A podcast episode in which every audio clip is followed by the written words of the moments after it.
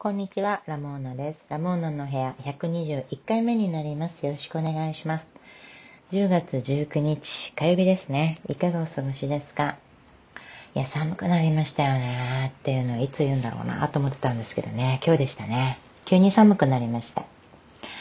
皆様お住まいの地域はいかがでしょうか？ラモーナの住む地域は寒いです。広島のとある地域は寒いです。最近ね、映画見てきたんですよ。サマー・オブ・ソウルっていう映画を見てきました。今日はその話をしようと思います。この前家に帰れない日ってのがあってですね、夜まで外ぶらついておかないといけなかったんですよ。どういう日だよって感じなんですけど、そういう日があったんですよね。それで夜まで帰れないなら、映画行こうと思って。それで映画を探したんですよね。何見ようかなって結構迷ったんですけど、なんかサマー・オブ・ソウルっていう字が目に入って、これだけだったらね、いかなかったんですけど、サブタイトルに、あるいは革命がテレビ放映されなかった時ってあったんですよ。このサブタイトルがなんか私すごい響いちゃって、それで、これ見てきました。映画自体はですね、1969年の6月29日、夏ですね、ニューヨークのハーレムのど真ん中にある公園で、6週間にわたって30万人以上の観客を集めた音楽フェスティバルがあったんですね。その名もハーレムカルチュラルフェスティバルっていう。で、このフェスのドキュメンタリーフィルムだったんですよ、サマー・オブ・ソウルは。1969年っていうのは、まあ、世界中が結構60年代は大変だった時代だと思うんですけど、1969年アメリカはその前の年、68年にキング牧師、あの、アフリカ系アメリカ人、公民権運動の指導者ですよね。その人の暗殺、ちょっと65年、少し遡って65年に、マルコム X が暗殺されてるんですよね。そういう流れにあるフェスっていう、これ、この位置はすごく多分重要なんですよね。で、このハーレムカルチュラルフェスティバルは、当時のブラックカルチャーを牽引するミュージシャンももちろんのこと、文化人とか政治指導政治指導者たちも結構出てて、なんかね、すごいスピーチしてるんですよ。神がかってるようなスピーチ。こんなすごいフェスが50年の間、忘れ去られていたんですよね。私、この映画を見に行こうと思った理由は、ポスターを見た時にニーナ・シモンが見えたのと、あの、歌手のね、女の人、すごいシンガーの、ニーナ・シモンが見えたのと、スティービー・ワンダーが出てるって書いてあったからなんですよ。あの、すんごい、あの音楽を大画面で見たいなっていうのがあったのと、あと、この映画の監督のクエストラブさんが、YouTube のインタビューに答えて、それがね、すごかったんですね。クエストラブさんって私全然知らなかったんだけど、まあ業界では当然ですけど有名な人みたいで、DJ で、すごいドラマーで、音楽の造形が深い人。で、この人が、あの、この映画、47本ぐらいあったフィルムをまとめたんですよね。その映画を作った意味とか、この映画の意義とか、そういう話を YouTube でインタビューに答えてて、それを私見て、行こうと思ったんですよね。このね、YouTube のインタビュー、すごくあの、なんていうんだろう、よかったから見てほしい。あ、ホームページ貼っときますね。ホームページ全然更新してないの。ホームページに貼っとこうと思います。で、映画ね、実際見に行ったら、もうニーナ・シモン、スティービー・ワンダー、私のお目当てのは、もう二人どころじゃなくて、とんでもないミュージシャンが、もうこれでもかって出てきて、ひっくり返りましたよ。びっくりした。すごかった。圧倒的なパフォーマンス。なんか特に感激したのが、スライザ・ファミリー・ストーンっていうグループで、このバンドが、あの、スライっていう黒人の人が真ん中にいて、でバンドの中にはね、白人のドラマーとか、女性もいるんですよ。あの、お綺麗な女性とかじゃないんですよね。本当にバンドマンとして女性がいるんですよ。で、歌詞、歌ってる歌詞も信じられないほどリベラル、自由で、すごいびっくりした。60年代でしょ？っていうようなびっくりしちゃって、歌詞にね、驚いたんですけど、で、その背の高い女の人、トランペットも吹くんですよ。歌ってトランペット吹くんですけど、私トランペット吹く女の人って初めて見た気がするんですよね。オーケストラでもちょっとこういう公、公共の、公の場でトランペット吹く女の人を見たことがなくてびっくりした。なんかもう、本当にただ吹いてる、その姿が、もうただただかっこいいんですよね。いや、み、み、見てほしいです。かっこいいからね。あと、ゴスペルの女王のマヘリア・ジャクソンっていう人が、あの、後輩のメイビス・スティーブルズっていう人と一緒に、あの、デュエットするシーンがあるんですけど、あの、このデュエットした曲が、その、68年に暗殺されたキング牧師の好きだった曲なんですよね。これを二人でね、もう歌うんですけどね、圧倒的なま歌唱力でしょその上、キング牧師へのこの愛と怒りとか、もう深い悲しみとかね、洞窟に近いものがありましたよね。もう会場が一体となってね、泣いてましたよね、あれは。なんかもう、69年はやっぱりこう、いつ黒人の暴動が起きてもおかしくないぐらいの、もう本当にピークに達してたらしいんですよ。で、その怒りのガス抜きのためにこのフェスが行われたんじゃないかっていうのが、この監督のクエストラブさんの見立てなんだけど、まあそうだろうなってね、思いますよね。疑う理由は何もない。で、なんていうんだろうな、今もまだこう BLM、ブラック・ライブズ・マターの動きとかあって、運動とかあって、それが、あのー、明らかに前提としてこの映画は作られてるんだけど、あえて映画には出てきたりしないんですよ。でも、なんか、ところどころね、わかるでしょってなんか、目配せしてるような感じは、しましたよね。なんか、そういうのをね、なんとなくやっぱ感じますよね。私が見たかったあの、スティービー・ワンダー、冒頭から出てきたんですけど、ほんとすごくって、歌うまいってのはもちろん知ってたんですけど、ドラムがすごくて、ドラム叩くんですよ。19歳ぐらいだったんですけど、当時スティービー・ワンダー。え、この人ドラムできるんだっていうか、すごくないドラムっていうぐらいの技で。あの、スティービー・ワンダーって本当にピアノ叩いてね、あの、めちゃめちゃ高らかに高い声から何から出して歌うのすごいけど、ドラムもすごい。本当にこの人音楽の神様に愛されてる人なんだなって思って、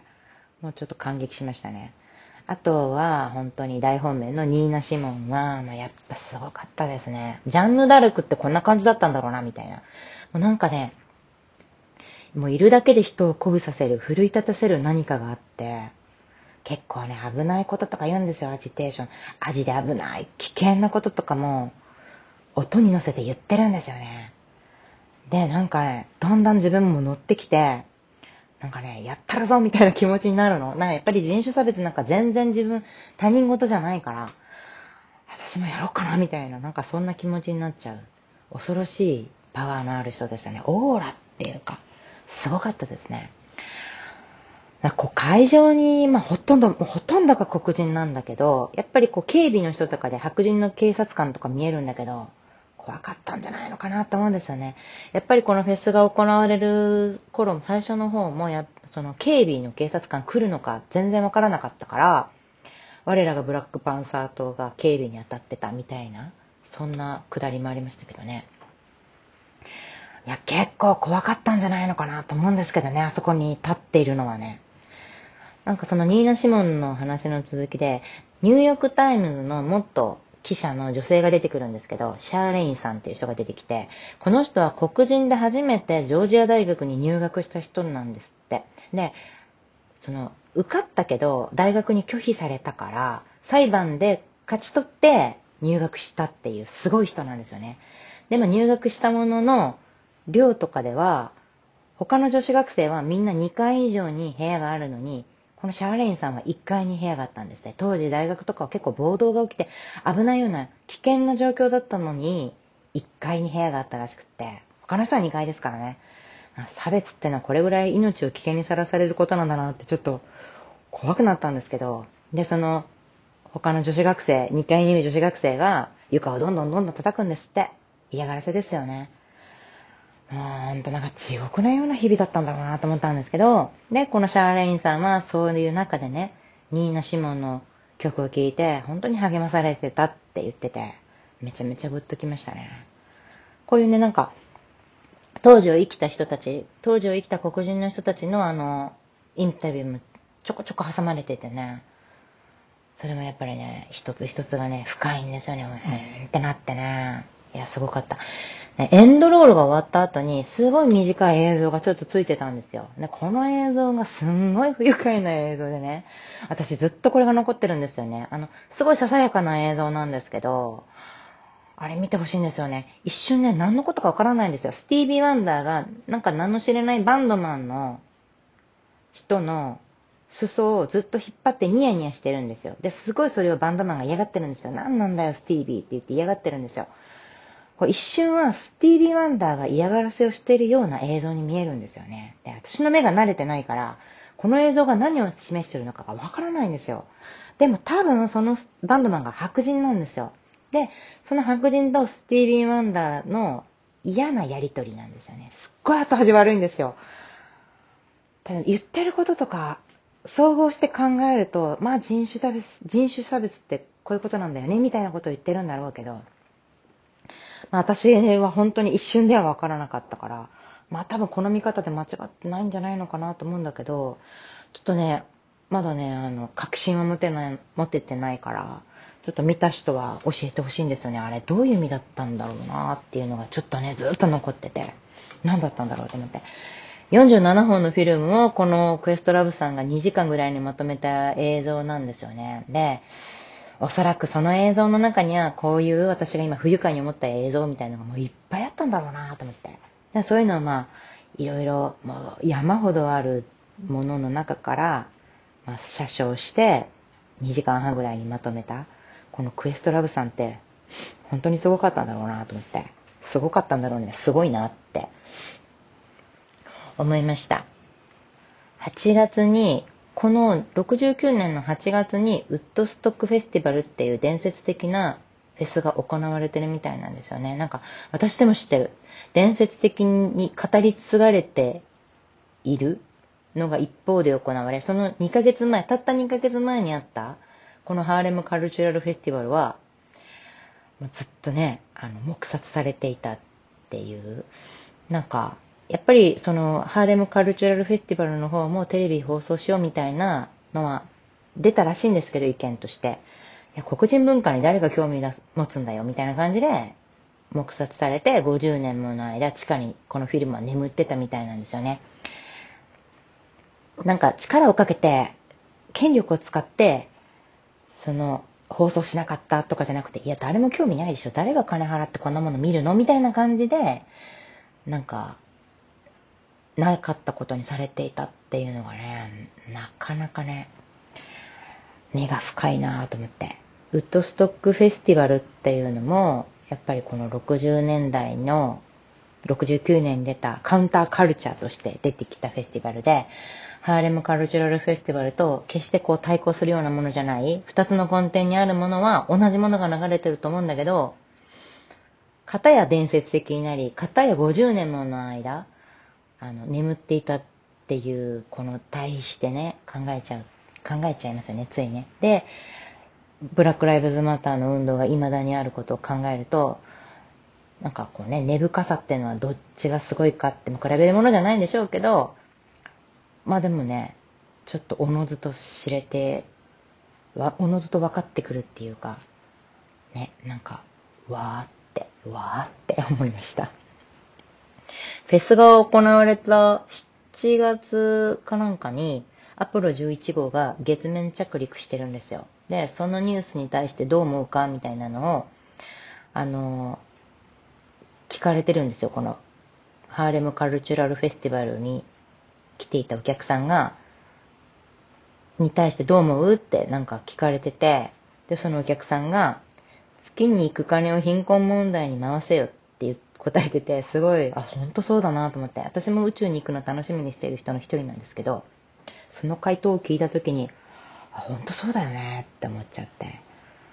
本当ね、あの、気づきのいろいろある映画でね、面白かったです。機会があったら、ぜひ見てみてください。じゃあ、今日はこの辺で終わろうと思います。今日も聞いてくださってありがとうございました。それではまた来ますね。さようなら。